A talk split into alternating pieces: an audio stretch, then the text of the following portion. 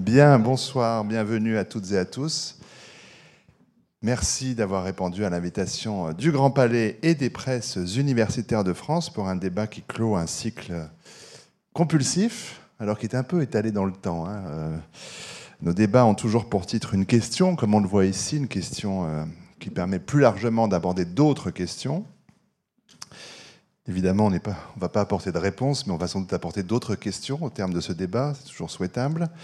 Euh, je rappelle, ou j'apprends ici aux intervenants comme au public la façon dont nous procédons. Dans un premier temps, pendant une heure environ, euh, j'anime au besoin la discussion avec nos invités, euh, avant que vous, dans la salle, ne soyez invités à intervenir pour les interroger directement dans la dernière demi-heure de, de notre rencontre, notre débat devant s'achever impérativement quelques minutes avant 20h pour que les personnels du Grand Palais puissent rentrer chez eux parce qu'ils en auront assez de travailler, justement. Euh, en tout cas, ce moment avec le public, il permet souvent de nous dire mais vous avez oublié cette question essentielle pour notre débat, vous n'avez pas parlé de ci, vous n'avez pas parlé de ça. Les questions sont faites pour cela. Évidemment, il y en a beaucoup sur une, un intitulé pareil ce soir, les cinglés du travail. Alors cinglés, ça pourrait laisser entendre que le sujet va être un peu drôle, je crois pas. Les cinglés du travail, ivresse ou malaise. Euh, je vais avoir bien sûr de nombreuses questions à poser à nos invités et je précise, et je leur précise aussi euh, déjà que euh, j'ai bien sûr des questions pour vous, mais si vous avez envie de réagir aux propos de tel ou tel à cette auguste assemblée, vous pouvez bien sûr prendre la parole très librement. Il faut que la parole puisse circuler ici. Je vais présenter pour leur première prise de parole les quatre intervenants qui ont bien voulu répondre à notre invitation. On les remercie déjà. Je fais une, présentation euh, rapide pour l'instant. À côté de moi, Danielle Lénart, qui est sociologue, directrice de recherche émérite au, au CNRS, euh, également enseignante à Paris-Ouest Nanterre. À ses côtés, c'est Alexandre Jost, qui est fondateur de la fabrique Spinoza, il va nous dire aussi ce que c'est. À ses côtés, Marie-France Irigoyenne, auteur notamment aux presses universitaires de France euh, d'un que sais-je sur le harcèlement moral au travail. Et à l'autre extrémité de cette estrade, c'est Jean-Claude Delgène, qui est fondateur et directeur général du groupe Technologia. Je vais développer bien sûr ces présentations. Euh, on, a déjà compris que nos intervenants ce soir ont des, des approches évidemment différentes sur notre thématique. C'est bien ça qui doit enrichir notre débat. Alors je m'étais dit que cette fois, je n'avais peut-être pas besoin de préparer à fond ce débat, étant très concerné personnellement par ce sujet.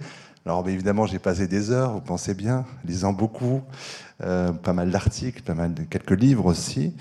Euh, et je me suis inquiété toujours davantage sur mon sort. Euh, en sortant de cette salle, chaque lundi, je filais la radio pour assurer mon direct à 21h. Bref, je me sentais concerné par l'intitulé.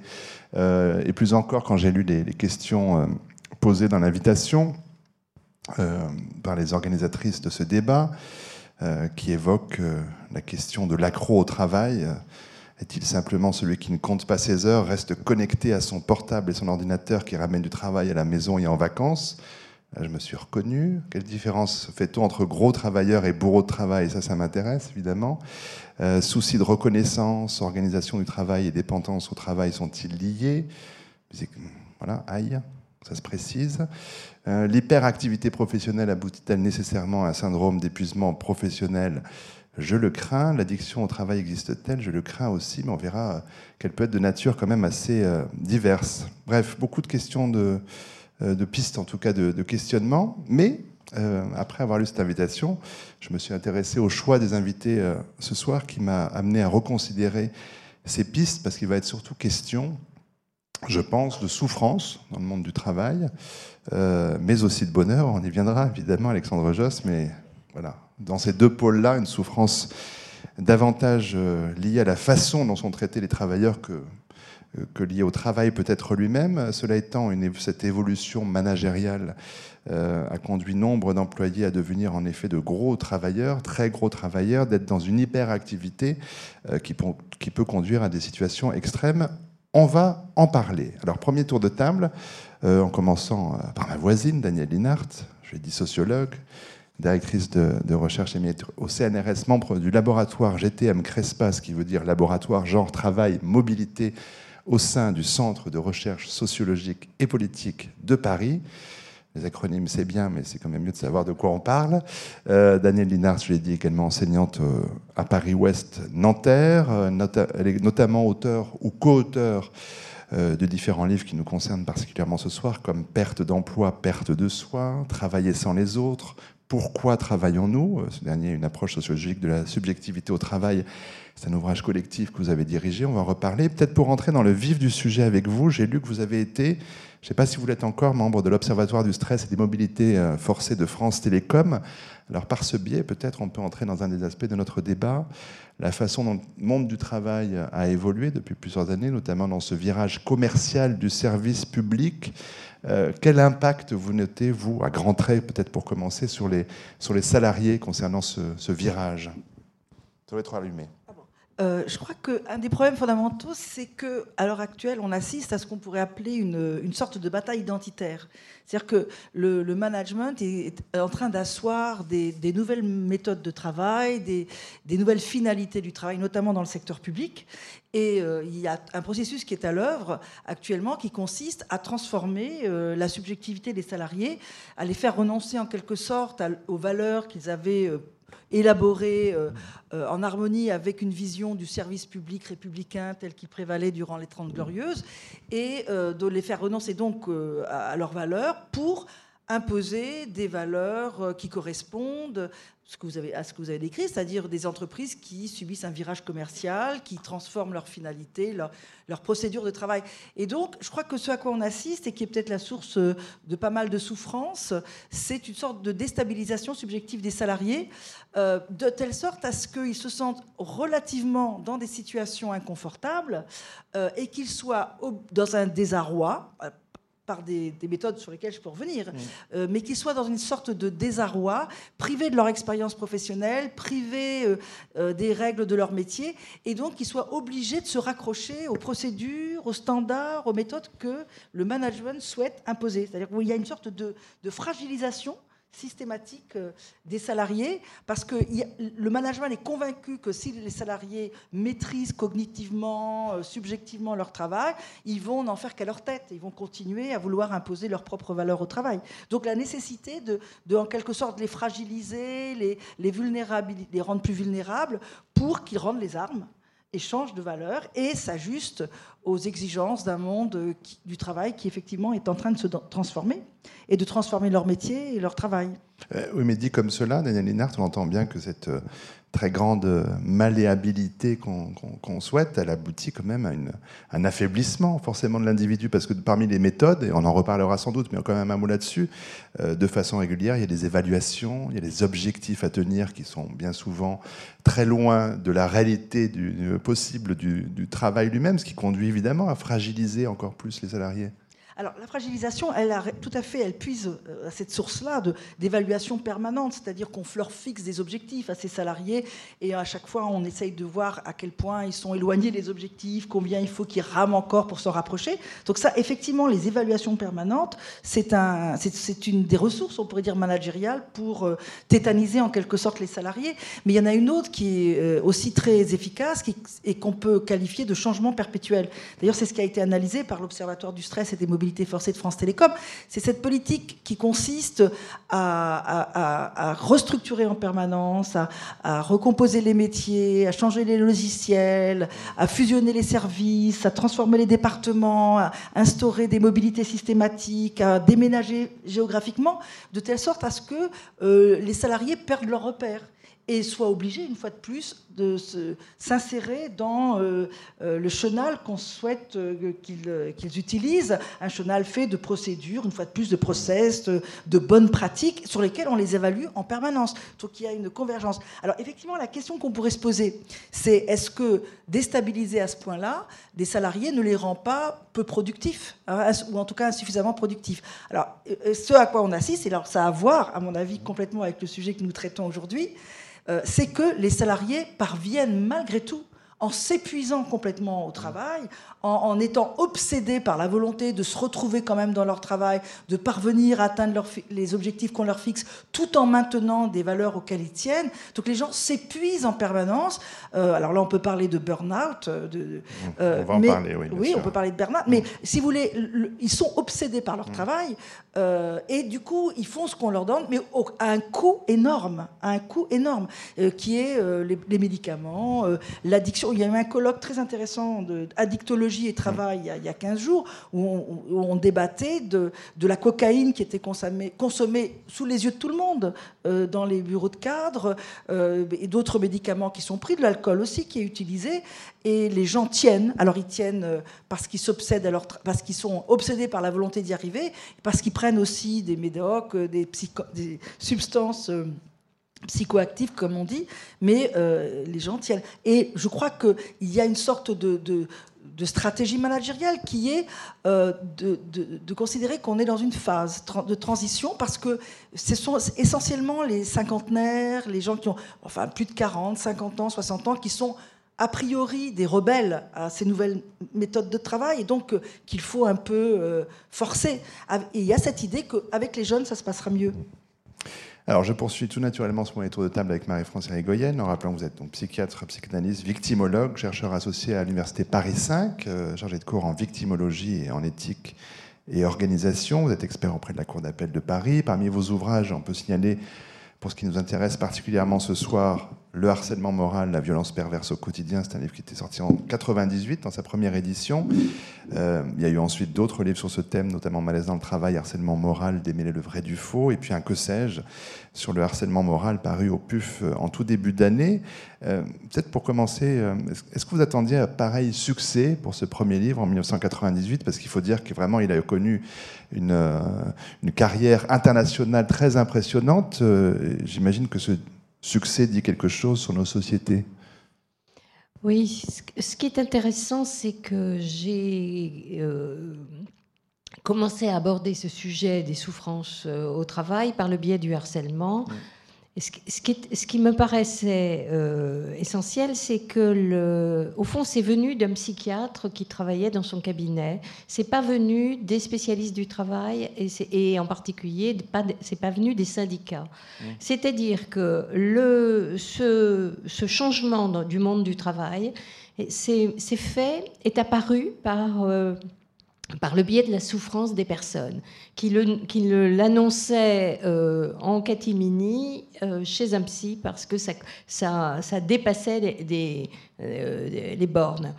Alors, à partir de là, ça a ouvert la porte à une prise en considération des autres souffrances au travail, de tous les risques psychosociaux. Alors, le harcèlement, c'est la partie la plus spectaculaire des risques psychosociaux.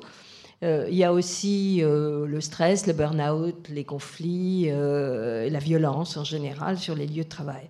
Il est incontestable qu'il y a eu un changement du monde du travail que vient de décrire Daniel Linhart tout à fait. Je suis tout à fait d'accord avec ça.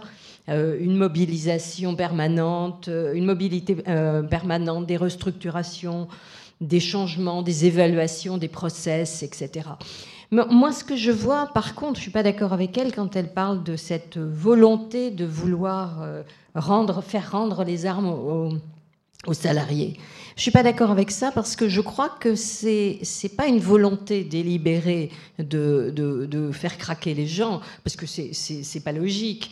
Euh, si on veut que les gens euh, soient performants, il faudrait qu'ils euh, qui soit bien. Euh, ça, paraît, évident, euh, le bien-être pourrait permettre de la performance. Mais en fait, il y a une espèce de dérégulation qui fait que le système s'emballe et que comme on, ne sait pas trop comment faire pour que les gens fonctionnent toujours plus et toujours mieux et produisent de plus en plus, eh bien, on, les formate. On, leur retire toute leur individualité, on leur retire aussi toute leur créativité. Mmh. Euh, puisqu'on en fait des robots, on voudrait en faire des robots qui tombent jamais malades, etc. Et c'est exactement le contraire. Parce que plus on essaie de les mettre dans des process avec des, des, choses complètement standardisées, et plus ils vont mal. Et euh, je crois que ça explique aussi comment s'est mis en place le harcèlement. comment se met en place le harcèlement. on a des personnes qui fournissent toujours plus, toujours, toujours plus performants, et qui, euh, avec ce système où on leur, qui est fait de, messages ambigus, de double, de, de, communication paradoxale, de, de, pression permanente, ces personnes sont en quelque sorte mises sous emprise et n'arrivent plus à distinguer ce qui est normal et ce qui n'est pas normal, et finissent par eux-mêmes accepter de plus en plus et et mettre aussi de plus en plus la pression aux autres. Et donc le système s'auto-entretient comme ça. Et quand on est, euh, quand on est sous emprise, quand on est euh, euh, complètement conditionné, eh bien, on peut devenir victime. Il suffit d'avoir quelqu'un qui en profite, on va dire. Ou bien on peut soi-même dépasser les bornes et devenir harceleur. Alors, il y a différents modèles de harcèlement et je ne pense pas que tout ça se soit délibéré. Ce n'est pas une volonté d'être méchant et de, et de détruire l'autre. C'est un système qui s'emballe et qui n'est pas logique. Alors, il faut aussi quand même, quand on parle de, tous ces systèmes, euh, on parle des grandes entreprises ou du secteur euh, public. Euh, il faut savoir qu'en France, la, majorité des gens travaillent dans des petites et moyennes entreprises et que singulièrement, là, les gens, sont un peu plus heureux. Et je vois de plus en plus de très jeunes ou de plus vieux, ceux qui sont déjà, euh, qui n'ont plus d'illusions sur le monde du travail, qui choisissent de travailler à leur compte ou de gagner un peu moins, de, faire des, des quelque chose qui, qui ait du sens. Parce que finalement, ce qui pose problème, c'est que cette façon de travailler a de moins en moins de sens. On sait, par exemple, euh, je, pense à quelqu'un que j'ai vu aujourd'hui, qui travaille dans une banque, et euh, un informaticien, et il est, il est sur un projet dont ils savent que ça ne mène à rien. Et pourtant, il le continue parce qu'ils ont investi beaucoup d'argent dedans. Et, lui, eh bien, ça le rend malade. Ça le rend malade parce qu'il aime son travail. Parce que la caractéristique de ces personnes dont je parle, c'est qu'ils adorent leur travail. Donc, vous voyez, ça n'a pas de sens. Ah, enfin, on va, essayer de savoir où est-ce qu'il y a du sens, effectivement, là-dedans, parce que aimer ce travail-là, c'est peut-être la façon de s'en sortir, mais ça, va, on va en parler ensemble. J'aurais déjà beaucoup de questions à vous poser, mais je reviendrai vers vous dans un instant. Je continue avec Jean-Claude Delgen, qui est donc fondateur et directeur général du groupe Technologia. Euh, avant cela, il faut dire que vous êtes économiste de formation, diplômé d'HEC, d'un troisième cycle sur l'innovation et l'organisation du travail, que vous avez été chargé de mission au ministère de l'Industrie, que vous avez donc fondé en 89 Technologia, euh, donc un cabinet spécialisé en évaluation en prévention de risques professionnels. Euh, qui a conduit des missions ces dernières années à France Télécom, notamment au technocentre de Renault, euh, suite à ce qu'on a appelé les crises suicidaires. C'est un sujet sur lequel on va revenir, bien sûr. Euh, vous avez milité pour la création d'un observatoire des suicides en avril 2011. C'est une proposition qui avait été relayée par l'appel des 44 et qui a abouti à la création de cet observatoire en septembre 2013. Et puis, vous militez depuis un certain temps déjà pour la reconnaissance du burn-out, on va garder ce mot anglais, pardon, pour l'instant, comme maladie professionnelle. Là, il y a un appel qui a à nouveau été lancé en janvier dernier. On en est à combien de signatures aujourd'hui? Près de 6000. Près de 6000 signatures. Ceux qui veulent aller signer peuvent aller signer sur Appel Burnout. Voilà, Appel Burnout, absolument, point, appel-burnout.fr. Euh, et puis, vous intervenez aussi à Dauphine dans le cadre du Master Management, Travail et Développement Social. Euh, pour vous, le constat, c'est celui d'une aggravation, euh, d'un manque de prise en, charge, de prise en considération de cette euh, pression exercée sur les travailleurs. Et puis, on en parlait tout à l'heure, on les renvoie à des objectifs qu'ils ne peuvent pas tenir, donc on leur dit évidemment qu'ils sont des incapables. la création de l'Observatoire des suicides, c'est pour vous une avancée importante aujourd'hui, par exemple? ah, Peut-être avant de répondre à cette question-là, bonjour à toutes et à tous, j'espère qu'on pourra bien échanger. Je voulais simplement bien préciser que ce débat que nous avons là, il est aujourd'hui omniprésent dans pratiquement tous les pays euh, occidentaux avec économie évoluée. Je vous ai amené par exemple ici euh, le journal Frankfurt, Frankfurt Zeitung qui fait un gros dossier sur euh, le, burn-out en Allemagne. Et les chiffres en Allemagne sont d'ailleurs plus alarmants qu'en France. Mm. Alors, peut-être un point d'histoire, je pense que c'est important, pour compléter un peu ce qu'a dit Daniel je crois qu'il faut resituer dans quelle période euh, on est, d'où on vient et où on va. Hein. Alors, En clair, il y a eu une profonde césure au tournant des années 89-91.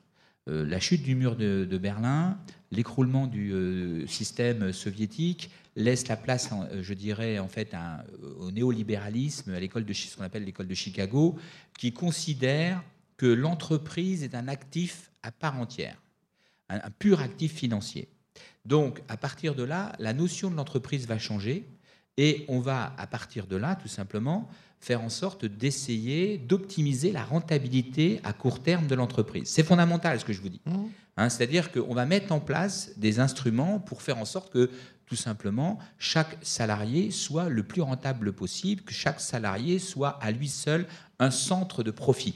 Voilà. Donc, se mettre en place, ce qui a été très bien rappelé tout de suite, ce qu'on appelle une DPO, la délégation par objectif. Chaque, on part du, euh, je dirais, du profit que l'on veut faire. On met en place une délégation par objectif et à partir de là, ça se désagrège à chaque niveau et jusqu'en bas et chacun doit rendre des comptes par des évaluations, je dirais, régulières. C'est en gros le système qui est en train aujourd'hui de migrer, hein, Daniel l'a très bien expliqué, du secteur, euh, je dirais, euh, privé, hein, puisqu'il a fait ses preuves, hein, il est très rentable, jusqu'au secteur public. Alors, euh, aujourd'hui, ce système a pris toute son importance. Pourquoi? Parce qu'il s'est combiné avec l'émergence des nouvelles technologies. Encore une fois, les nouvelles technologies, elles sont récentes d'utilisation. 71, c'est le premier protocole Internet, c'est le premier, euh, la première imprimante laser.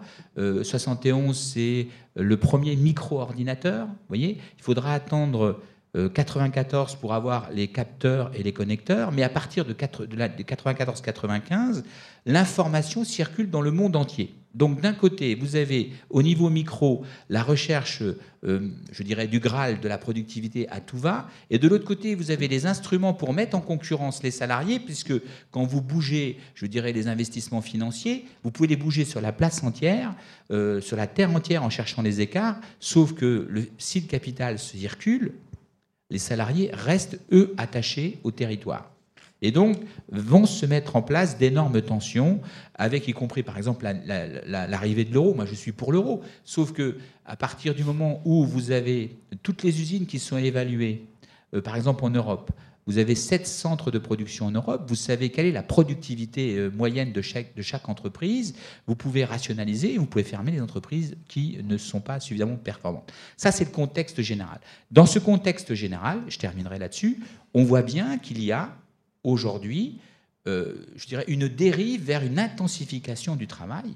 Et on assiste, comme l'a expliqué très bien Daniel, à des pathologies de la surcharge dopage. Moi, je me suis occupé de l'affaire Kerviel, par exemple. Quand j'ai analysé les 1600 réponses euh, que m'ont faites euh, les traders des salles de marché, bah, on a vu effectivement qu'il euh, y avait quand même des questions à se poser sur l'utilisation, je dirais, de certaines substances. Vous voyez bon. Donc, concrètement, on voit bien que des pathologies de la surcharge, le dopage, comment dire, l'engagement excessif conduisent l'individu au travail à abandonner à abandonner ce que, ce que j'appelle le travail sain. Qu'est-ce que c'est que le travail sain J'aurais dû peut-être commencer par ça. Le travail sain, c'est celui qui permet à l'individu, bien sûr, de se réaliser. Le travail est très important pour nous tous.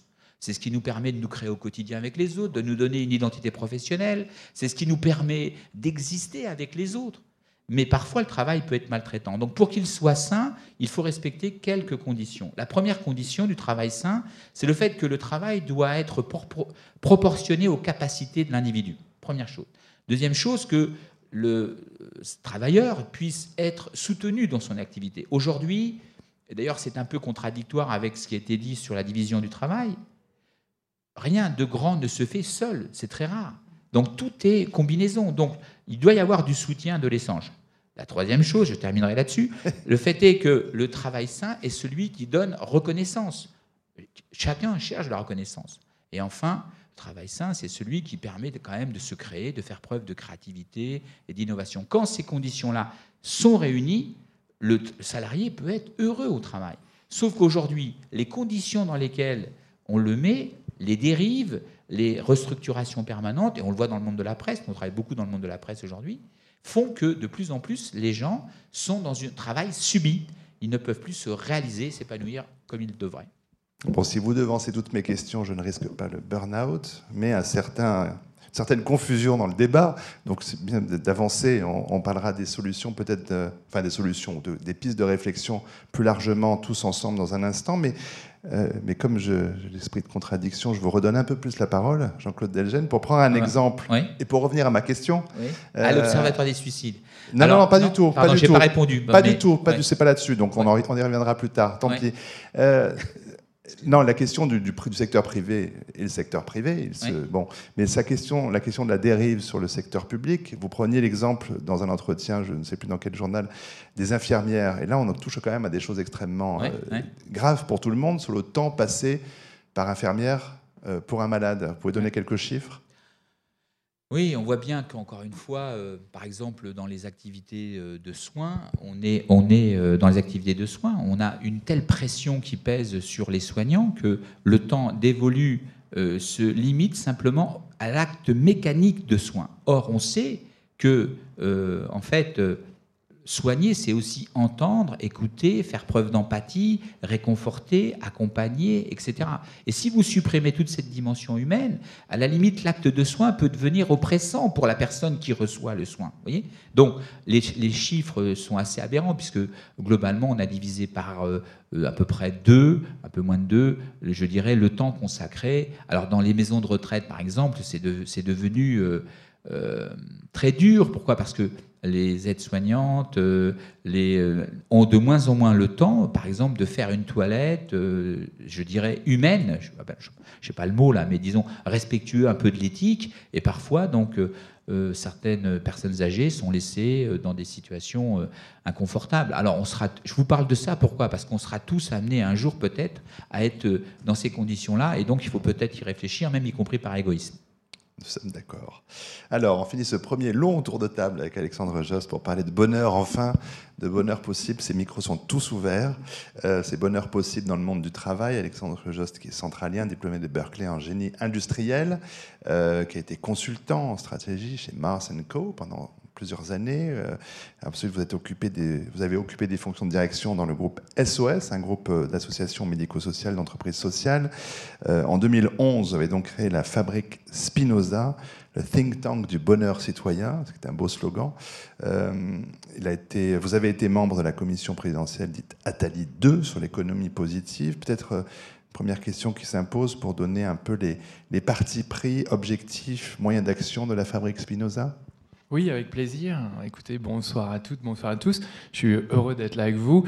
J'ai failli ne pas venir parce que, pour la petite anecdote, Daniel Linhart est le nom de l'ancienne DRH de mon entreprise où j'ai fait un burn-out. et, donc, j'ai regardé quand même si c'était la même personne. en fait, non. Vous êtes une autre personne. Vous n'êtes pas la même Daniel Linhart.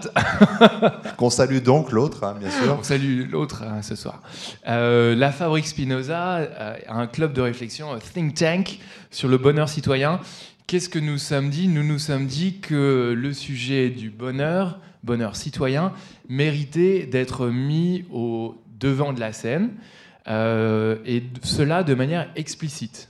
Ça nous semble un sujet important à tous, voire une aspiration pour euh, notre existence, mais euh, le pas reste à franchir pour le mettre sur le devant de la scène politique, économique. Et donc, on s'est constitué en think tank et on rassemble des chercheurs, on interagit avec les universités, les entreprises et vous, mesdames et messieurs les citoyens, pour bâtir nos réflexions en vue d'un monde meilleur. Alors, en regardant un peu, un peu longuement d'ailleurs le site internet de la Fabrique Spinoza, euh, vous n'avez pas peur, Alexandre Josse, de présenter le bonheur comme un outil de performance. Euh, est-ce que le bonheur peut être instrumentalisé? Ça, c'est pas sympathique comme question. comme ça, on est dans comme première question. J'essaie d'aller plus vite parce qu'il est déjà 7 heures. on va directement aux vraies questions, c'est bah ça Oui, d'accord, ok. Eh bien, euh, effectivement, quand on écoute le, débat autour de la table, on, peut être surpris en se disant, mais dans quelle mesure est-on véritablement convaincu qu'il y a un intérêt pour les entreprises à aller sur le chemin du bien-être au travail?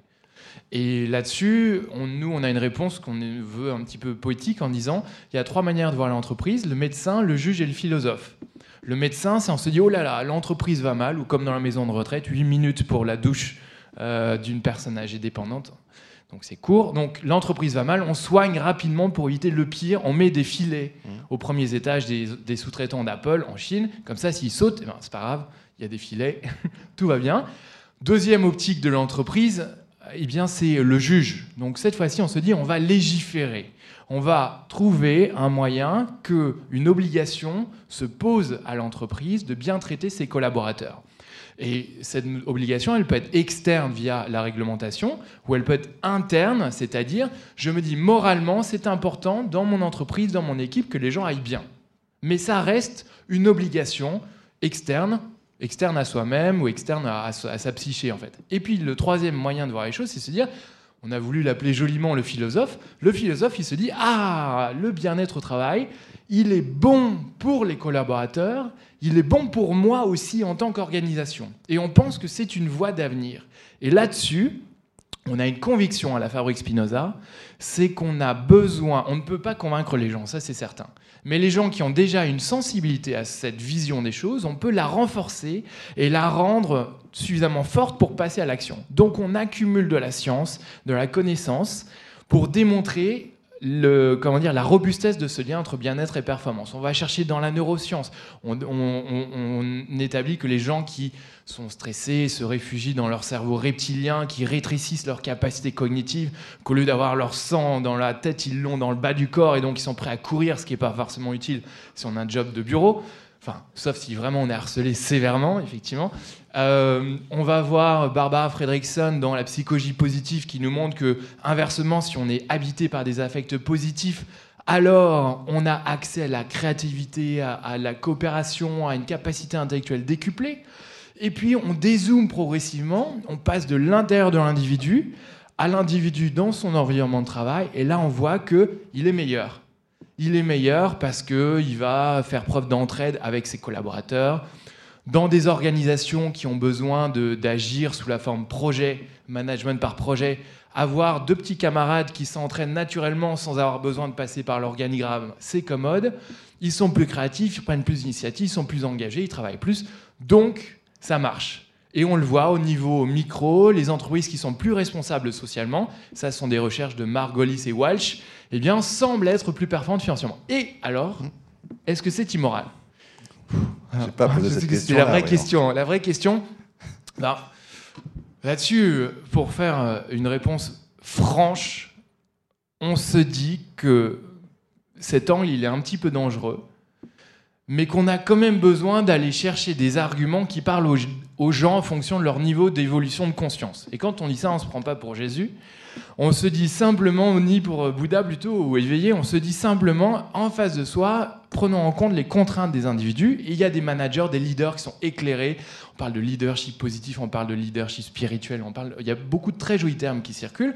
Mais mettons-nous dans les baskets, dans les chaussures d'un chef d'entreprise, homme ou femme, qui a besoin de faire en sorte que ça, son entreprise tourne. Donc on développe des arguments qui vont dans ce sens-là, au risque, au risque peut-être d'alimenter un système qui s'emballe.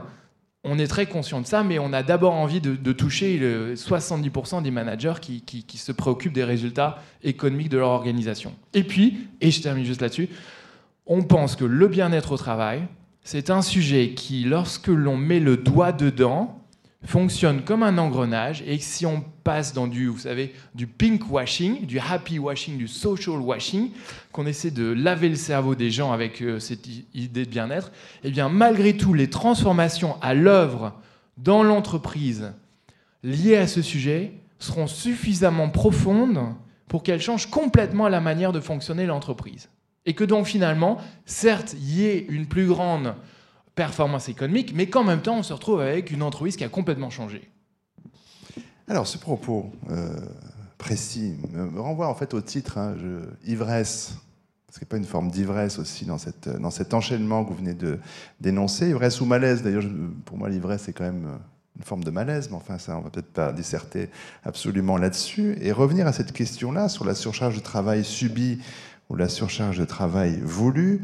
Vous évoquiez, Marie-France Goyenne tout à l'heure, euh, on souhaiterait que les, travailleurs soient comme des robots, qu'ils soient jamais malades, mais euh, à, l'inverse de l'absentéisme, on observe maintenant cette euh, notion de présentéisme qui fait que les gens viennent au travail même malades. Donc effectivement, ils sont presque les robots que l'on veut, sauf que quand ils viennent malades, ben, ils sont moins productifs. Tout ça n'a pas de sens, disait View tout à l'heure.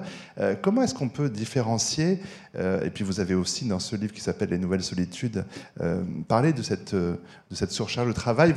Pour vous, c'est aussi une façon de, masquer pardon, un mal-être intérieur. Comment est-ce qu'on distingue pour vous une surcharge de travail voulu ou subi Oui, alors le, passage n'est pas évident. Euh, je, je, pense que la vraie difficulté, c'est qu'il y a, je parlais tout à l'heure d'un conditionnement qui est fait. Euh, venez vous épanouir chez nous, on est une entreprise top comme ça. Euh, et, et avec des belles paroles, on arrive à amener les personnes à s'investir et à s'hyper-investir.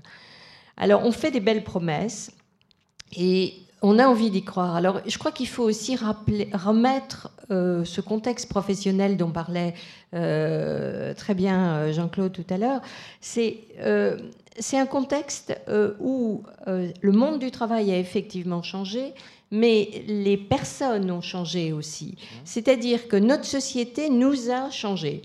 Très clairement, les pathologies que je rencontrais quand j'ai commencé à travailler en psychiatrie, c'est plus les mêmes que ce qu'on voit maintenant. Actuellement, les personnes qui viennent nous voir viennent nous voir dans le registre de la performance. Il faut savoir que quand mon, livre, euh, mon premier livre sur le harcèlement moral est sorti en 98, il y a eu trois livres qui sont sortis. Le livre de euh, Christophe Dejour, euh, Souffrance en France, et aussi le livre de Alain Ehrenberg, La fatigue d'être soi, qui montrait que, au fond, on n'est plus tellement face à des névrosés, mais on est face à des personnes maintenant de plus en plus. les pathologies que l'on va rencontrer sont des pathologies de dépression et d'insuffisance. Et les personnes qui viennent nous voir viennent nous voir par exemple en disant écoutez docteur, y a mes, j'ai mes, mes, évaluations dans peu de temps, alors donnez-moi quelque chose, euh, donnez-moi un peu de Prozac, de je ne sais quoi, pour que je sois performant. Mais ces mêmes personnes vont avoir aussi des soucis dans leur famille, dans leur couple ils vont dire docteur, donnez-moi un peu de Viagra ou de Cialis parce que euh, à la maison euh, ma femme fait un peu la tête, alors il faudrait que je sois un peu performant là aussi. Et on est dans un monde de performance. Euh, il n'y a qu'à voir la façon dont on fait travailler les enfants actuellement. Il faut que les enfants aient des bons résultats scolaires, mais le mercredi, on leur fait faire des tas d'activités. Et ce monde de performance, c'est-à-dire qu'il n'y a pas que dans le monde du travail où il faut fournir toujours plus, être le meilleur, mais il y a aussi dans la vie privée. Et, les personnes en demandent. Alors si dans la vie privée c'est un peu difficile, on va surinvestir le monde du travail et on va essayer de s'épanouir et d'obtenir de la reconnaissance euh, de, la part euh, de. En étant très bon professionnellement, on va avoir un bon retour. Alors, ça marche tant qu'il y a du retour. Alors, dans les entreprises, il y a, les, hauts potentiels hein, qui sont chouchoutés, et tant qu'ils sont des hauts potentiels. Alors, ces gens-là, nous, les psys, on ne les voit pas, pas facilement, parce qu'on peut les voir le lundi matin très tôt ou le vendredi soir très tard, parce que le reste du temps, ils sont entre deux avions ou ils sont en réunion tout le temps.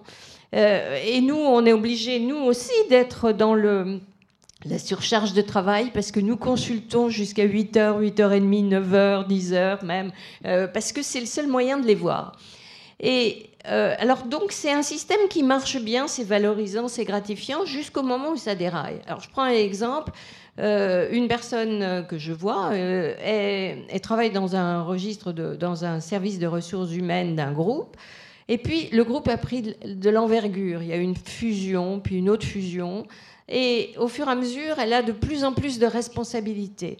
Alors, je précise, elle a aussi des enfants et elle habite assez loin, en région parisienne, c'est souvent.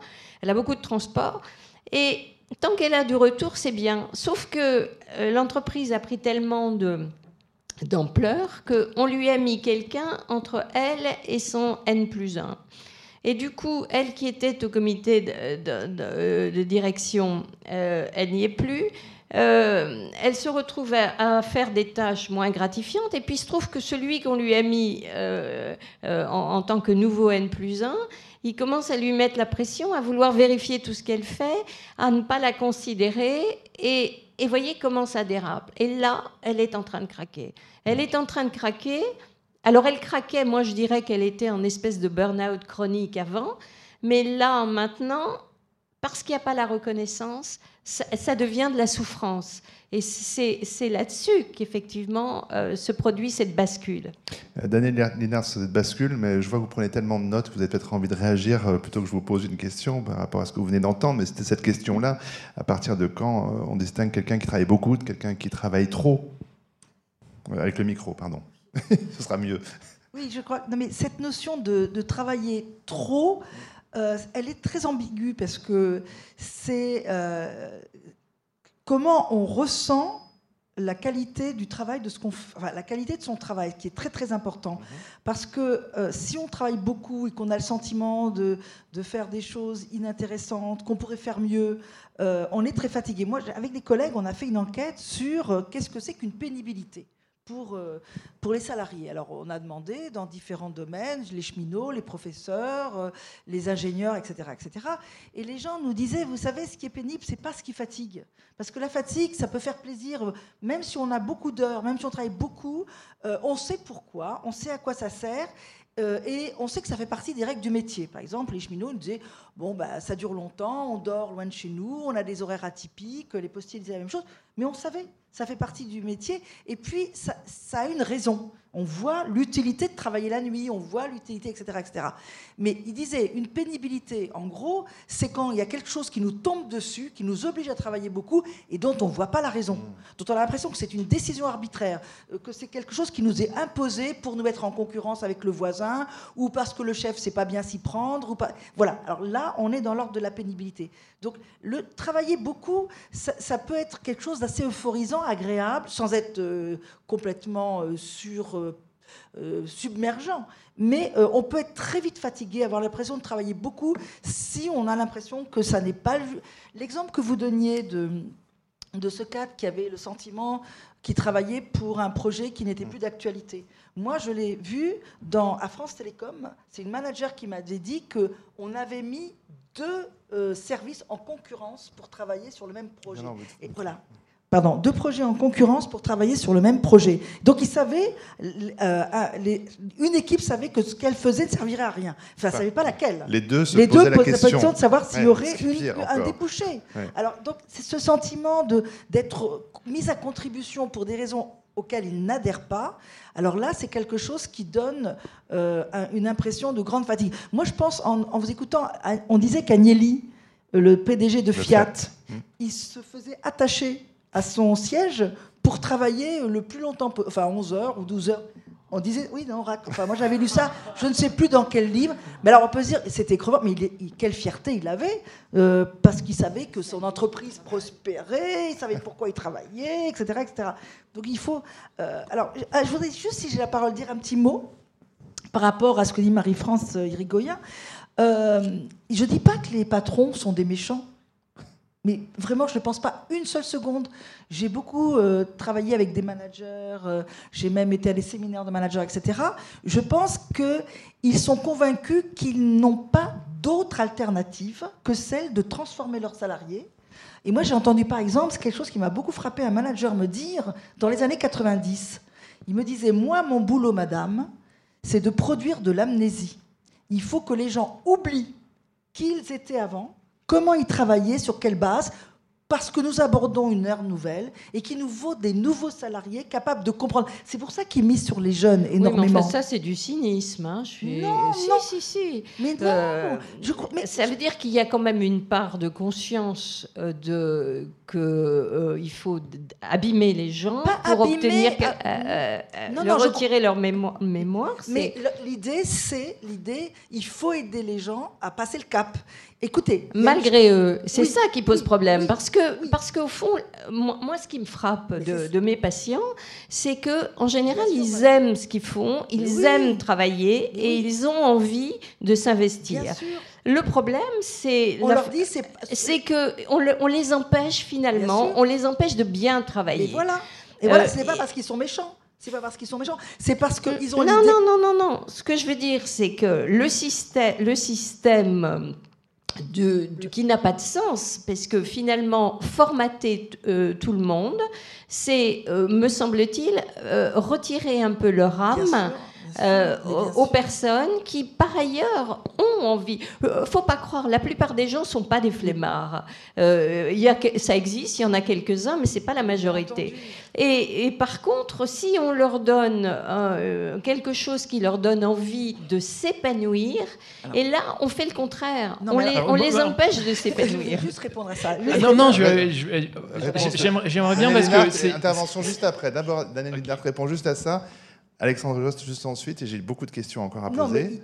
oui, oui, non, mais il y, a vraiment cette idée que les managers sont, convaincus, les, managers sont convaincus que s'ils s'en remettent aux salariés actuellement, hein, les, 40 ans, 50 ans, 60 ans, ils vont n'en faire qu'à leur tête. Et vous savez que le management français est convaincu qu'il a les salariés les moins adaptés à la mondialisation. Et ce qui n'est pas faux, ce qui est pas faux, et je finis là-dessus, les enquêtes européennes montrent qu'il y a un rapport particulier des Français à leur travail qu'on ne retrouve pas dans les autres pays, qui est, et ça a été notamment analysé par Philippe Diribarne, à, travers la logique de l'honneur, les Français mettent leur honneur dans le mmh. travail. Donc c'est, mais oui, mais pour, du point de vue des managers, du point de vue des managers, ils trouvent que c'est très bien qu'ils mettent leur honneur, mais dans le cadre des rails qui correspondent aux méthodes voulues. Or, l'honneur français les conduit, notamment dans le service public, à faire selon leur vision de ce qui est un vrai service public.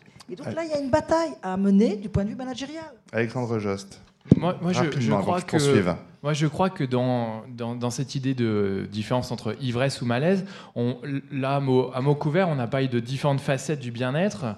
Euh, dans la science, on parle de bien-être hédonique, qui sont les affects. On parle de bien-être euh, cognitif, c'est est-ce que j'atteins mes objectifs Et on parle de bien-être eudémonique, d'aspiration. Est-ce que j'ai du sens dans mon travail? Mmh. Et l'épuisement, il peut venir du fait d'avoir du sens, du fait de lutter euh, pour atteindre ses objectifs et de les atteindre ou pas, mais je pense, et on le pense au sein de Fabrique de ne pas avoir suffisamment d'épanouissement, c'est-à-dire ne pas avoir suffisamment de bien-être hédonique. Et quand on parle d'épanouissement au travail, cet enjeu de joie, c'est un mot qu'on n'ose pas prononcer, mais il est fondamental. Est-ce qu'on va faire un burn-out au travail si on arrive à avoir plus d'affects positifs que d'affects négatifs dans son travail? Et en fait, ce mot, il paraît un peu éthéré, mais finalement, il est fondamental. Et c'est ça n'est pas pour rien que les relations humaines sont parmi les premiers vecteurs euh, de bien-être au travail parce qu'elles jouent sur ce sujet-là, que des entreprises mettent en place des chartes de convivialité, euh, des moyens pour que les collaborateurs réapprennent à se sourire les uns aux autres, autant de choses qui paraissent éthérées, mais qui permettent à des individus de tenir parce que il y a un peu de joie au travail. Et peut-être qu'il faut le Prozac à la maison et le Viagra au travail finalement. Ah. Non, mais juste heureusement qu'il y a le burn-out parce que c'est une alerte et un symptôme qui ne va pas dans le travail. Et alors, si on essaye, de, avec des méthodes de bien-être, de, des RH bienfaisantes, de méditation, de massage, etc., de donner au sentiment le gens qui, aux gens qui peuvent faire le vide et aller mieux, euh, on retire cette alerte fondamentale qu'est le burn-out et qui nous dit qu'est-ce qui ne va pas et ce que ça ne va pas dans le travail. Alors, si on est... là, moi, je suis pas d'accord. Bah, moi, je vais y aller. Je suis pas. Je suis pas d'accord parce que le burn-out, c'est déjà quand le stress est dépassé. C'est, euh, je pense que Jean-Claude me dirait pas le contraire. J'allais y venir. C'est, c'est quand le stress est dépassé et quand euh, là, la personne est déjà euh, malade, démotivée et il lui faut déjà un arrêt de travail suffisamment long. Alors, ce que, ce, que, euh, ce que vous venez de dire, Alexandre, hein, je crois, ce que, ce que vous venez de dire me paraît intéressant, mais moi, je ne crois pas qu'on puisse mettre de la convivialité de, comme ça, de façon artificielle.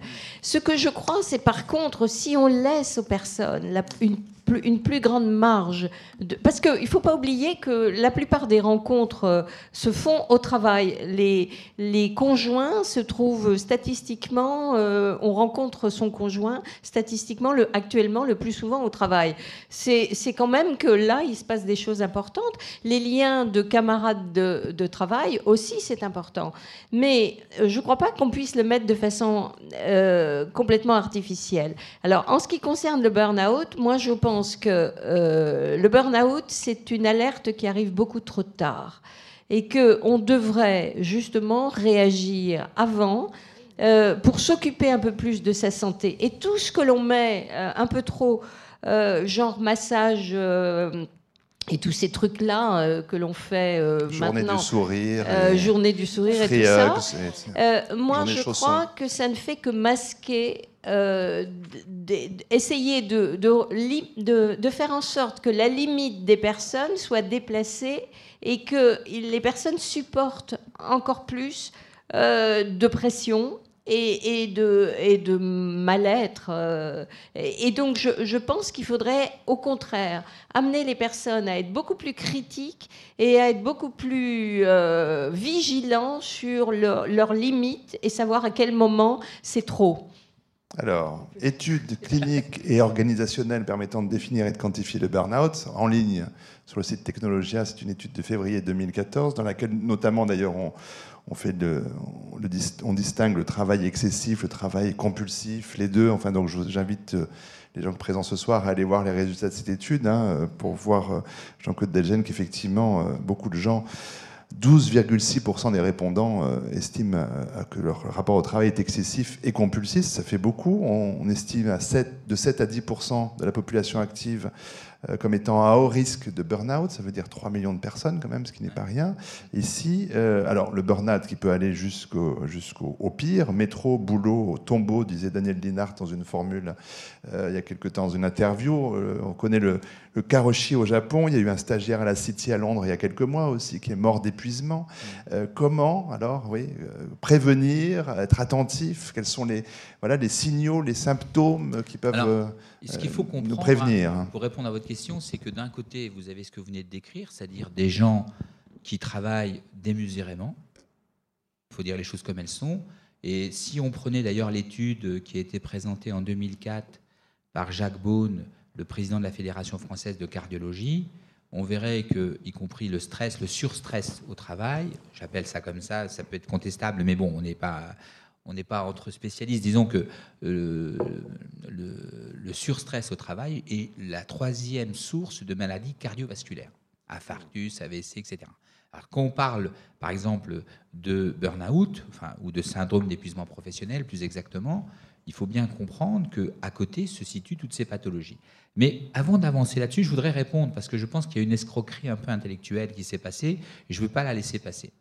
Euh, dire qu'aujourd'hui, le système euh, où on aurait euh, des entreprises, enfin, des dirigeants d'entreprises qui seraient intéressés par comment dire, encourager le bonheur au travail et que ça serait très rentable pour l'entreprise, pour moi, c'est un peu une imposture. Je dis tout à fait sincèrement. Pourquoi? Parce que, effectivement, par, je ne dis pas que les employeurs, j'en suis d'ailleurs, puisque moi j'ai dans mon groupe 150 salariés, ne sont pas euh, des, euh, comment dire, euh, des humains, des citoyens parmi d'autres. ils ne sont pas pétris de volonté de voir leurs salariés s'épanouir. C'est pas la question. C'est pas une question morale. c'est une question de système, tout simplement. Aujourd'hui, l'entreprise se nourrit du surengagement des salariés. L'entreprise, la France, tout simplement, pourquoi il y a 3 millions On n'a pas parlé de, de, de grande absence, c'est les chômeurs aujourd'hui. 3 millions de chômeurs dans notre pays. Pas eu le temps, hein, je comptais bien en parler. Non, bah, j'anticipe un peu, mais on ne peut pas comprendre les phénomènes du travail et de l'érosion de la valeur travail si on ne discute pas, y compris de l'emploi. Aujourd'hui, Daniel Linhart l'expliquerait mieux que moi, les gens qui sont euh, en poste ont ce qu'on appelle une précarité virtuelle intégrée. Vous voyez, quand vous, avez, vous êtes chômeur, vous, pendant deux ans, vous retrouvez un job, bah vous mettez le, turbo sans arrêt. Vous n'avez plus de limite, si ce n'est celle de votre propre corps. Vous êtes euh, accompagné euh, d'un cadre qui, comme vous, vient de perdre son emploi.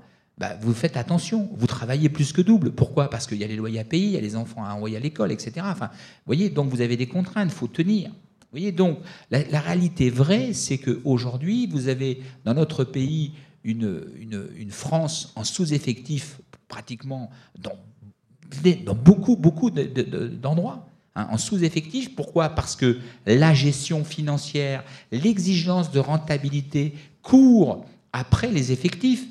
Euh, érode les effectifs. Vous avez aujourd'hui dans toutes les organisations, c'est comment j'en dégage? Les grands groupes aujourd'hui, y compris dans le déclin français que nous connaissons sur le plan industriel, c'est comment je m'organise pour fermer les centres en France, pour les transférer ailleurs. Et c'est réel. Alors heureusement, il reste les PME, et tout à fait raison avec, avec Marie-France, ils sont là, il y a de l'activité, etc. Mais les grands arbres aujourd'hui essayent de faire en sorte de limiter euh, leur exposition au risque français en, en, transférant leur activité. Donc la réalité, elle est là. C'est comment s'organise l'activité. L'activité, elle est aujourd'hui supportée par une frange de plus en plus réduite euh, des salariés et de plus en plus une autre frange est mise sur le côté. Voilà, tout simplement. Donc, c'est un vrai sujet, c'est un vrai sujet de société. Voilà. Et on ne peut pas comprendre aujourd'hui l'exposition de plus de 3 millions de personnes. Mais vous voyez, l'article allemand dit la même chose, avec des chiffres plus, plus, plus importants encore, parce que là-bas, on a généralisé des petits boulots, etc. Mais je n'ai pas le temps d'y rentrer. Voilà. Alors maintenant, sur la question du, du syndrome d'épuisement professionnel.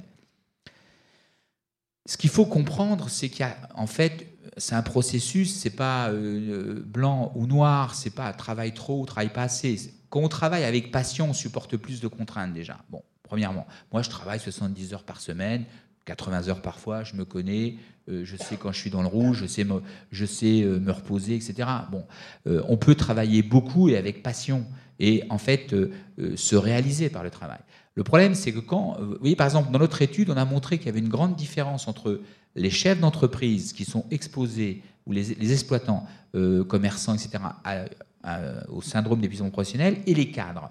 Pourquoi? Parce que d'un côté, les chefs d'entreprise ont euh, une reconnaissance, peuvent euh, se remobiliser, ont des avantages liés à leur statut, ont, comme dirait notre ami, du bonheur au travail, quelque part, alors que les cadres en ont de moins en moins, ont de moins en moins, ce que disait Marie-France tout à l'heure, de reconnaissance. Et quand la reconnaissance quand il y a une distorsion importante entre l'effort donné, la contribution, euh, je dirais, donnée, et puis ce qu'on reçoit en retour, quand ça, ça se lâche, et là, on peut être en danger. Alors, les quatre phases, et puis après, je vous laisse la parole. Les quatre phases de l'engagement qui peut conduire au syndrome d'épuisement professionnel. La première phase, c'est, je dirais, globalement, une phase où de l'idéalisation. C'est-à-dire que la personne s'investit, donne tout ce qu'elle a, il n'y a pas vraiment de problème, globalement elle supporte les effets négatifs du travail, elle se réalise. La deuxième phase, c'est celle de, du surengagement. Là, on commence à avoir des signaux qui clignotent. C'est-à-dire que la personne euh, va subir la toute-puissance du travail, permise aussi par les nouvelles technologies qui transfèrent le travail et qui érodent la vie privée, la vie sociale. Donc la toute-puissance du travail. Ça, c'est la seconde phase. La troisième phase, c'est pour faire face à tous les engagements, la personne euh, fonctionne en mode frénétique, en mode euh, robot.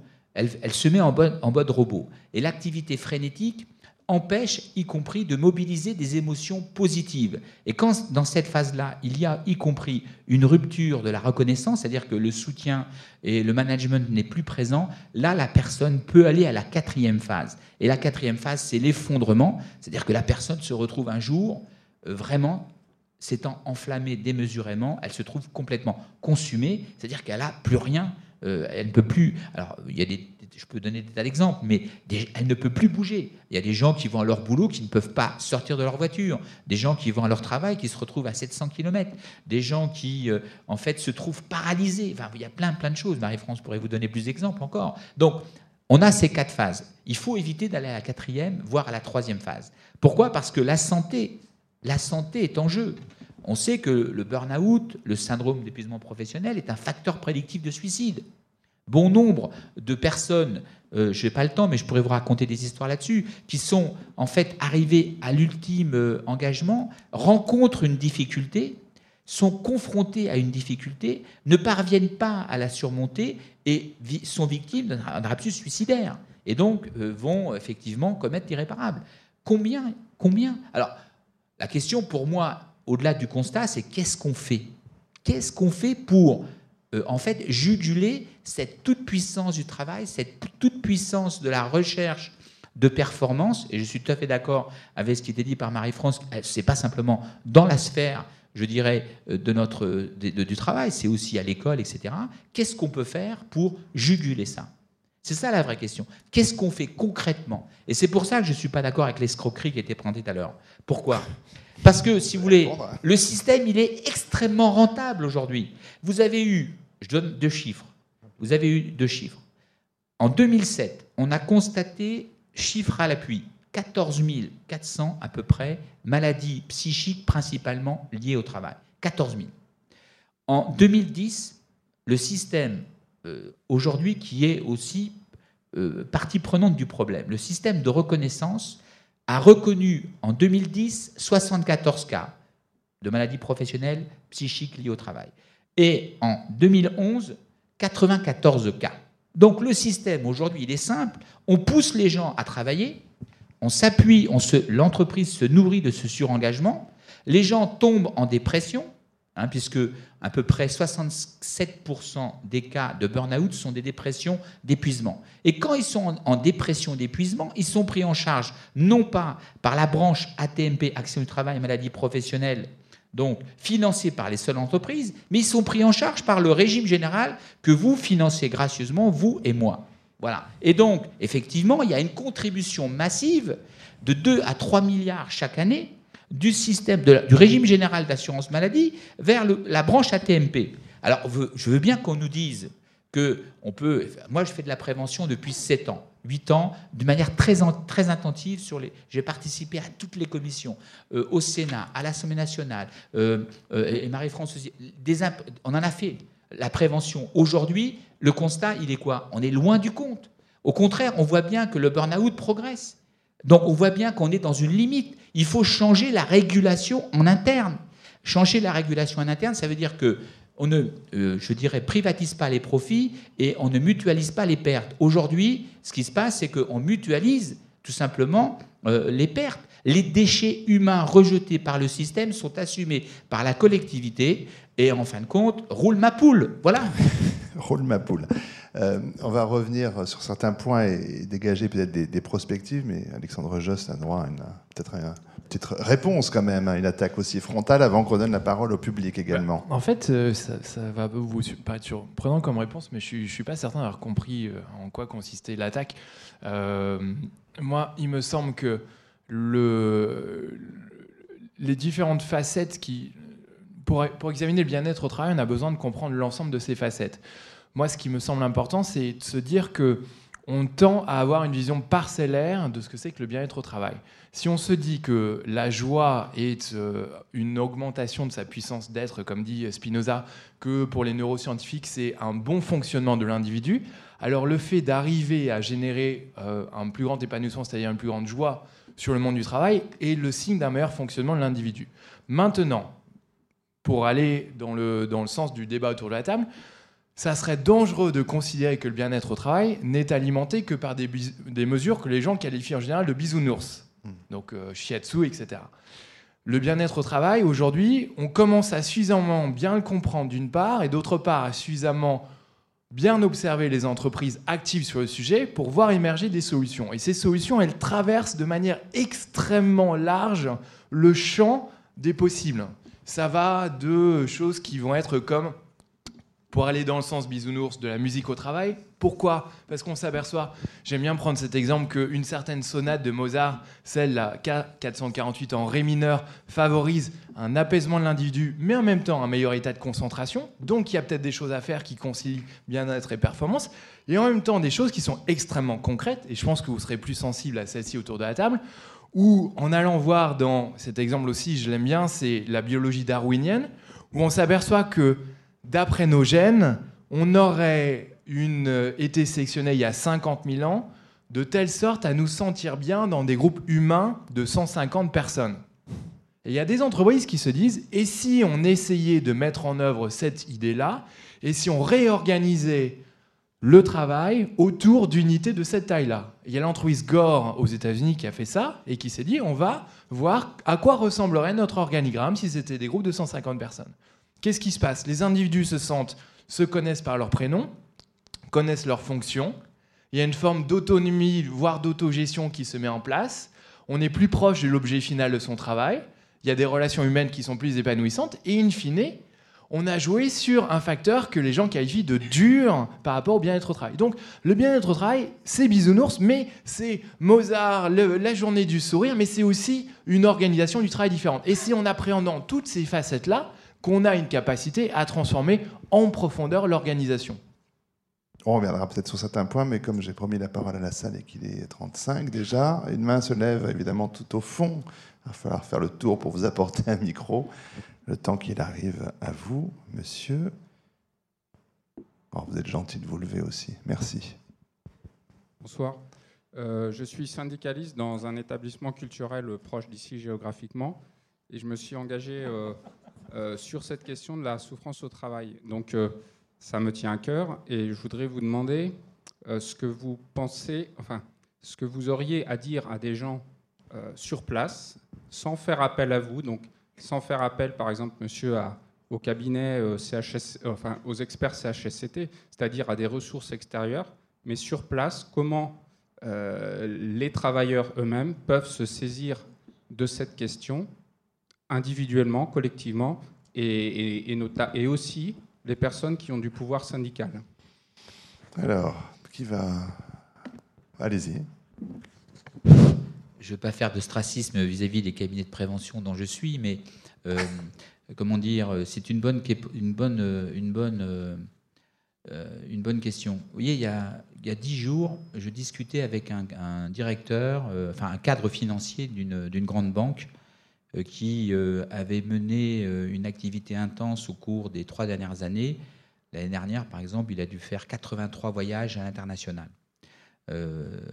Et en fait, ce garçon-là a été victime doublement, puisqu'il a eu à la fois un syndrome d'épuisement professionnel et puis euh, il a eu euh, euh, un problème au niveau pulmonaire assez grave, il a failli mourir. Bon.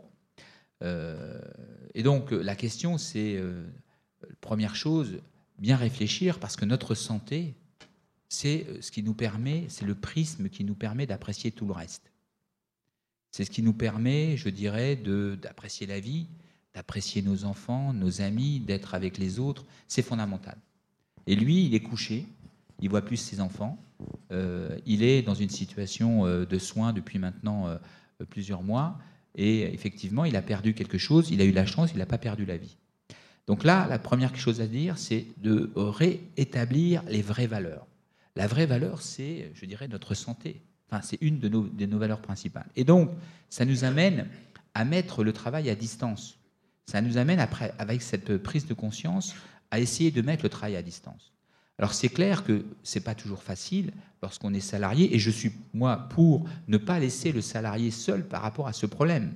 Parce que si vous, vous, êtes seul à mettre le travail à distance et que tous les copains y dans la butte, à un moment donné, vous êtes disqualifié.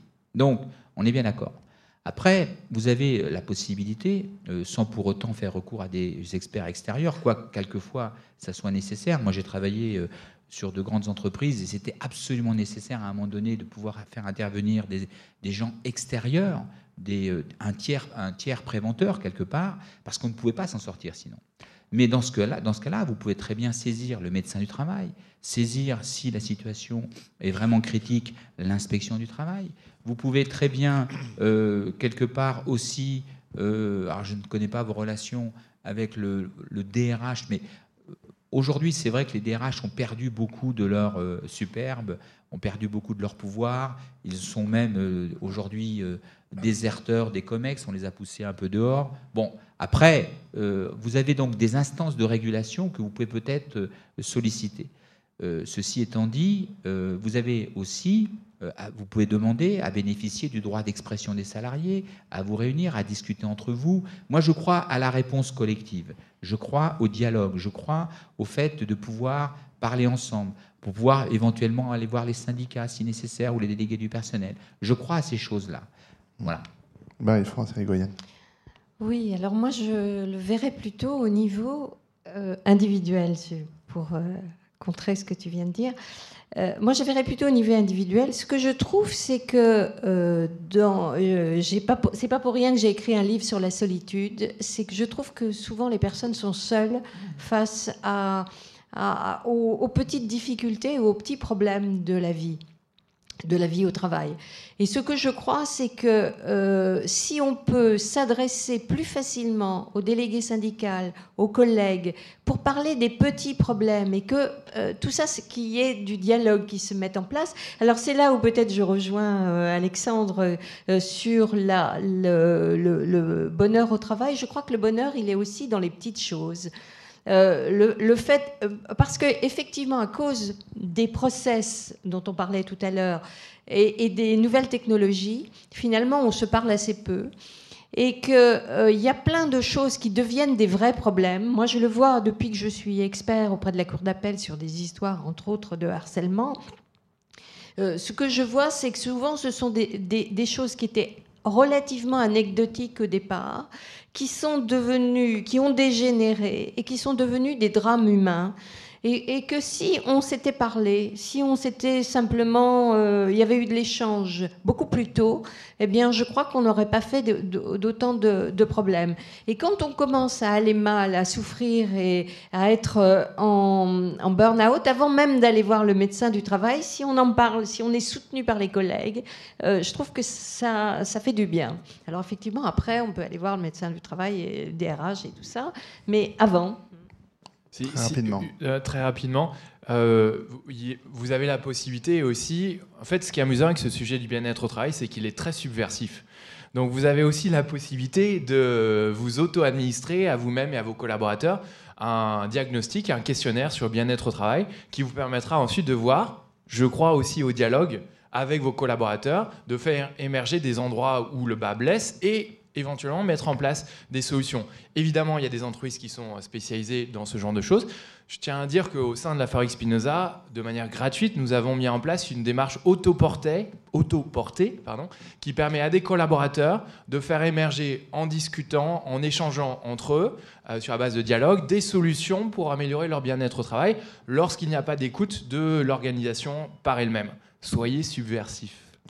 Ça renvoie aussi à un propos euh, euh, plus général euh, énoncé par, par Daniel Linhart, renverser le, et prendre comme point de départ l'intelligence collective des salariés. Ça renvoie à ce que, dit Yves Clos, pour que les, les, salariés puissent se reconnaître dans leur travail. C'est aussi, finalement, c'est votre réponse à cette question-là peut-être aussi moi, je pense que euh, ce dont souffrent aussi beaucoup les gens, alors moi je suis complètement d'accord sur le diagnostic de solitude, de sentiment d'abandon qu'on trouve vraiment dans l'entreprise, mais plus encore, je trouve qu'il y a un, problème particulier en France, c'est euh, l'impossibilité d'exprimer une plainte euh, dans, le monde du travail actuel. Parce que le discours récurrent qu'on entend sans arrêt porté par les médias, mais aussi l'opinion publique, c'est qu'en France, on n'a pas de raison de se plaindre.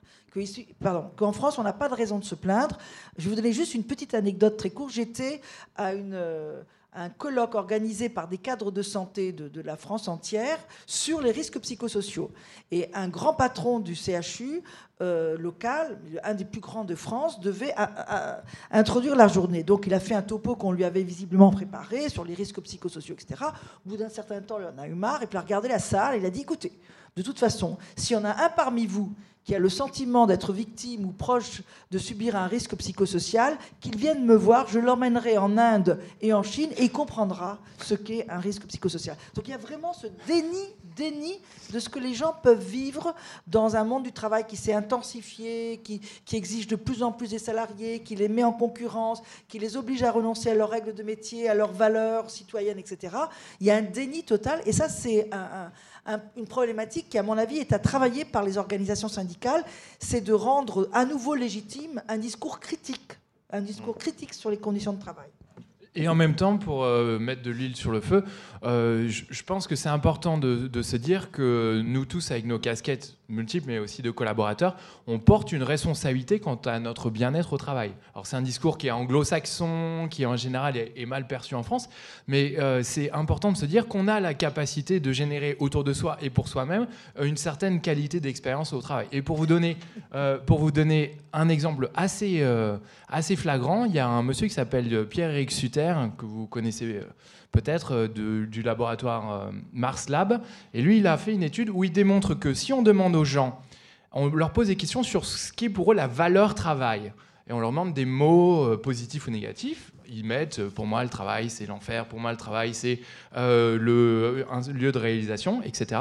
Et à la fin on fait, on examine si les gens ont apprécié le travail comme quelque chose de fondamentalement positif ou négatif, et on fait la corrélation entre ça et leur expérience au travail. Ce dont on s'aperçoit, c'est que ça semble, la manière dont on observe l'objet travail, d'après lui, est le premier déterminant de l'expérience au travail. En d'autres termes, il résume ça en disant joliment, le, les, les représentations surdéterminent le vécu. Et donc, si j'arrive sur mon lieu de travail avec une certaine vision du travail, eh bien, je, je, je, je favoriserai la réalisation de cette Ça, c'est de la mécanique quantique, là. Simplement pour dire une chose, euh, l'ANAC a fait. On n'a eu qu'une question hein, pour l'instant, mais il est 46. L'ANAC a fait des études qui, a, qui ont démontré que 80%, à peu près, un peu moins, 78 exactement, des salariés étaient heureux à leur travail. Donc attendez, de quoi on parle? On parle plutôt des 20% qui sont aujourd'hui dans une situation d'étirement par rapport à leur travail, par rapport aux mutations. La grande majorité des gens restent heureux au travail. Vous ne vous, méfiez pas du déclaratif comme ça sur 78% euh, de gens heureux non, au travail Globalement, dans les petites... Il y a des, y a des, coups de Vous tombez dans le monde des bisounours, j'ai peur tout d'un coup. des Français, entre 50 et 60% des Français chaque année répondent à un sondage qui n'exclut pas de se retrouver un jour SDF. Ça veut ah dire oui, mais ça c'est autre chose. Oui, ça, non, non, ça veut dire qu'ils ont le sentiment de ne rien maîtriser. Absolument. Ah, on peut pas être heureux. On peut pas être heureux quand on a le sentiment de ne rien maîtriser. Et, les, les, femmes sont plus heureuses au travail que les hommes. Déclarativement. Déclarativement.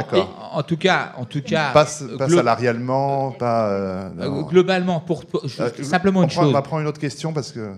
Sur ce qui a été dit tout à l'heure, je pense qu'il est important de comprendre, c'est qu'en France, il y a un vrai problème au niveau du management, c'est qu'on considère le salarié selon sa position sacrificielle par rapport à l'entreprise. Quels sont les sacrifices que peut développer le salarié, plus il se sacrifie, plus il est apprécié. Donc longueur, investissement total, etc. Ce qui va ruiner, ce qui peut ruiner, en fait, euh, je dirais son équilibre. Ça, c'est une constante qu'on retrouve dans les grands groupes, en particulier, euh, je dirais, euh, qui recherchent la performance trop poussée, en fait.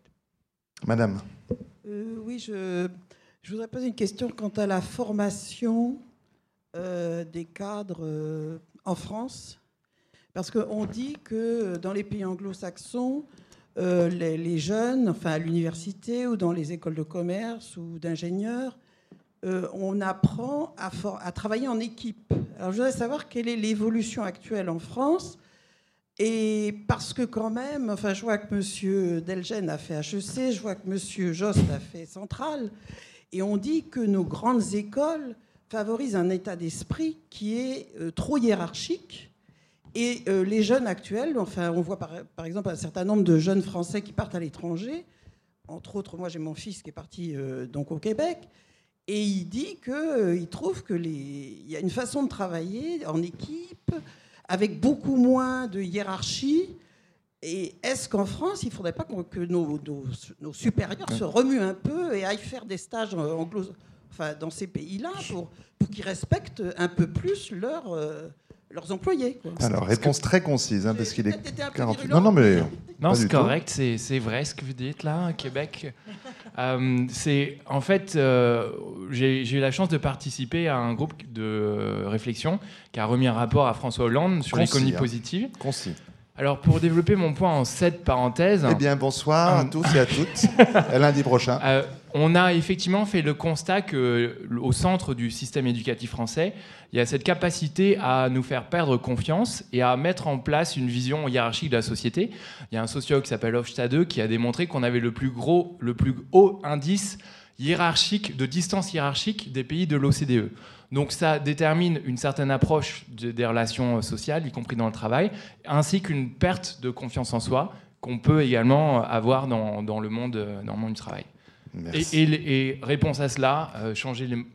Changer ah bah oui. Changer les modes éducatifs, mettre en place des enseignements qui sont plus euh, pédagogiques, coopératifs, et enseigner l'altruisme ou voir si la valeur de l'altruisme peut trouver sa place dans un système éducatif républicain. il y a du boulot. Non, madame, on va prendre une autre question. pour oui, ça existe. le leadership, oui, ces formations existent. Elles sont en train de trouver leur place dans le système éducatif classique, progressivement, doucement. Doucement. Madame. Bonsoir. Bonsoir. Euh, je travaille dans une grande entreprise. Euh, alors moi, je me, je me, reconnais. Oui, oui. Je me reconnais. Mais euh, on nous fait sentir qu'on est vieux. Alors ça, c'est gênant. Parce que quand vous êtes seul, bon, vous, rentrez chez vous, vous êtes. Moi, j'étais gay, je rentrais, j'allais travailler, je chantais. Maintenant, je pleure plus parce que j'ai pleuré, mais euh, j'avais des idées, j'en ai plus parce qu'on me les a prises.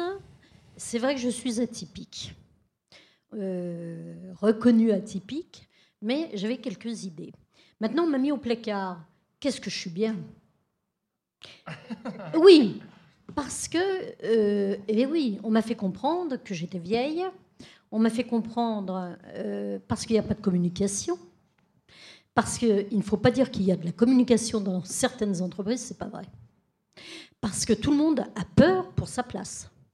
Donc, euh, moi, je suis une petite employée comme tout le monde, il en faut. Hein. Euh, eh bien, quand on parle à son cadre, il ne vous connaît pas. Il vous le dit. Ça a le mérite d'être franc. Alors donc, ça n'engage pas le dialogue. Et je suis dans un, dans un endroit où il y a beaucoup de dialogue. Donc, eh ben, je me suis renfermée dans mon placard. Et j'ai fait ce qu'on m'a conseillé. Quelqu'un à l'extérieur.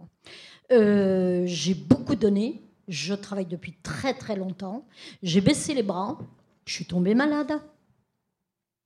Mais ça n'existait pas à l'époque. J'en ai parlé à mon médecin qui m'a fait découvrir les choses. Et maintenant que je travaille moins et que je ne vais plus travailler, tant mieux. Eh bien, je pense effectivement, je lui ai dit tout à l'heure, que je vais revivre. Mais il faut me remettre sur des sentiers, non pas de la gloire, sur des sentiers. Et je l'en remercie. Voilà. Merci pour ce témoignage, madame.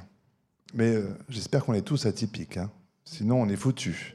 Si vous voulez mon Il y a, y a une réalité quand même qui est que, passé un certain âge, on met les personnes pas forcément dans des placards, mais on les fait glisser hmm. progressivement jusqu'à ce qu'ils partent d'eux-mêmes. Euh, effectivement, ça, c'est une réalité que l'on voit de plus en plus et on est vieux de plus en plus tôt. on est vieux de plus en plus jeune. Quand on est jeune, on n'est pas bah assez formé et quand on est un peu vieux, eh ben, on veut plus de vous. On l'est trop déjà. Il faut faire rajeunir. C'est une, une, solution comme une autre. Madame Linhart, alors, vous voulez. On vous demande une réponse. non, mais je pense, que ça, fait partie aussi de, ce que euh, on est en droit de critiquer et contre quoi on a le droit de se révolter. La façon dont, les seniors sont traités dans les entreprises est tout à fait condamnable. En France, on a un des taux d'activité les plus bas des seniors parce qu'on les met dehors, on les pousse à partir, on les dévalorise, on, on crée des conditions qui les humilient. Et c'est vrai qu'il euh, y a en raison de, l'atomisation euh, euh, qui, a, frappé les salariés dans l'entreprise, euh, les gens sont abandonnés. Puis il y a une sorte de, guerre qui a été plus ou moins entretenue entre les générations. C'est vrai que les jeunes, on a tendance à leur faire croire que le monde de l'entreprise est pour eux. Sur un mode ludique, sur un mode un peu de, contrat narcissique, on appelle les jeunes, etc. et, sur l'idée, faites-vous votre place, mais bon, contribuer à, éloigner ceux qui n'ont pas leur place dans l'entreprise. Il y a quelque chose de malsain, c'est vrai, de cet ordre-là. Ça renvoie aussi à la question de l'amnésie dont vous parlez tout à l'heure. Euh, cette amnésie-là, ça veut dire qu'on nie l'expérience, les compétences, ce que les gens ont appris peuvent transmettre à ceux qui vont arriver derrière dans l'entreprise? Non seulement on la nie, vous avez parfaitement raison, on la nie complètement, mais pire, on la trouve dangereuse dangereuse. La transmission est considérée quelque chose de dangereux parce que c'est possiblement, potentiellement, des formes de résistance qui vont être transmises à la modernisation. Et ça, c'est quelque chose qui est vraiment euh, enraciné dans les esprits managériaux aussi. Cette idée qu'il n'y a rien à attendre de bon de la vieille génération, qu'il faut miser au contraire sur les jeunes. Hmm. Et l'amnésie, peut-être, euh, je ne sais pas s'il y a une main qui s'est levée, non, j'en profite, Jean-Claude Delgen. L'amnésie, c'est aussi un des revers de cette question en France qui fait que euh, la prévention, c'est pas vraiment, euh, c'est pas vraiment notre fort non plus, parce qu'on a parlé des risques, etc. Sauf que quand même, on peut voir venir et on pourrait mettre en place quand même dans le monde du travail aujourd'hui, bah voilà, des observatoires. Enfin, on appelle ça comme on veut, mais mm. en tout cas faire de la prévention. Bah, la France, en fait, le constat qu'on peut faire, c'est que c'est pour ça que je parlais de ça tout à l'heure, n'a pas de véritable culture de prévention qu'on voit dans les autres pays. Par exemple, il a fallu attendre euh, l'an 2000 pour qu'on se préoccupe vraiment en France des suicides, alors que par exemple en Angleterre, en 1950 a été mis en place des, outils pour prévenir le suicide, ce qui fait que nous avons à peu près 16 suicides pour 100 euh, 000 habitants en France, alors qu'en fait on en a euh, euh, un peu moins de 10 pour 100 000 en, en, Angleterre. Vous voyez, donc on a une situation euh, où on n'a pas de culture de prévention. On l'a vu par exemple sur le cancer, on le voit, enfin, on le voit plus globalement aujourd'hui dans les entreprises, où il y a beaucoup de parlout, il y a beaucoup de, je dirais, euh, beaucoup de rapports. On, on, est les champions du rapport. Après, dans les faits, dans les actions, concrètement, pour que les choses changent, on n'y arrive pas. C'est pour ça que, encore une fois, si on veut vraiment changer, je prends souvent l'analogie de la qualité. À l'après-guerre, les industriels ont découvert la qualité, c'est-à-dire qu'ils ont découvert le processus qualitatif qui était, à l'époque, euh, en fait, cantonné à la périphérie de la production.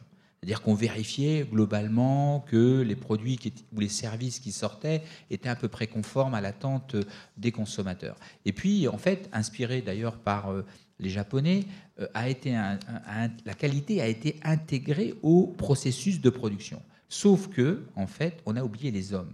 Et il faut réintégrer les êtres humains dans le processus de qualité, c'est-à-dire réinstaurer dans le processus de qualité le travail sain dont je parlais tout à l'heure. Et à partir de là, on fera une véritable prévention. Mais pour faire cela, je terminerai là-dessus, il faut combattre la toute-puissance financière, les exigences démesurées sur le plan financier. On n'en a pas parlé, mais encore une fois, quand vous avez 1% de la population aux États-Unis qui possède près de 40% du patrimoine, comment voulez-vous que les choses changent si on ne s'attaque pas au système?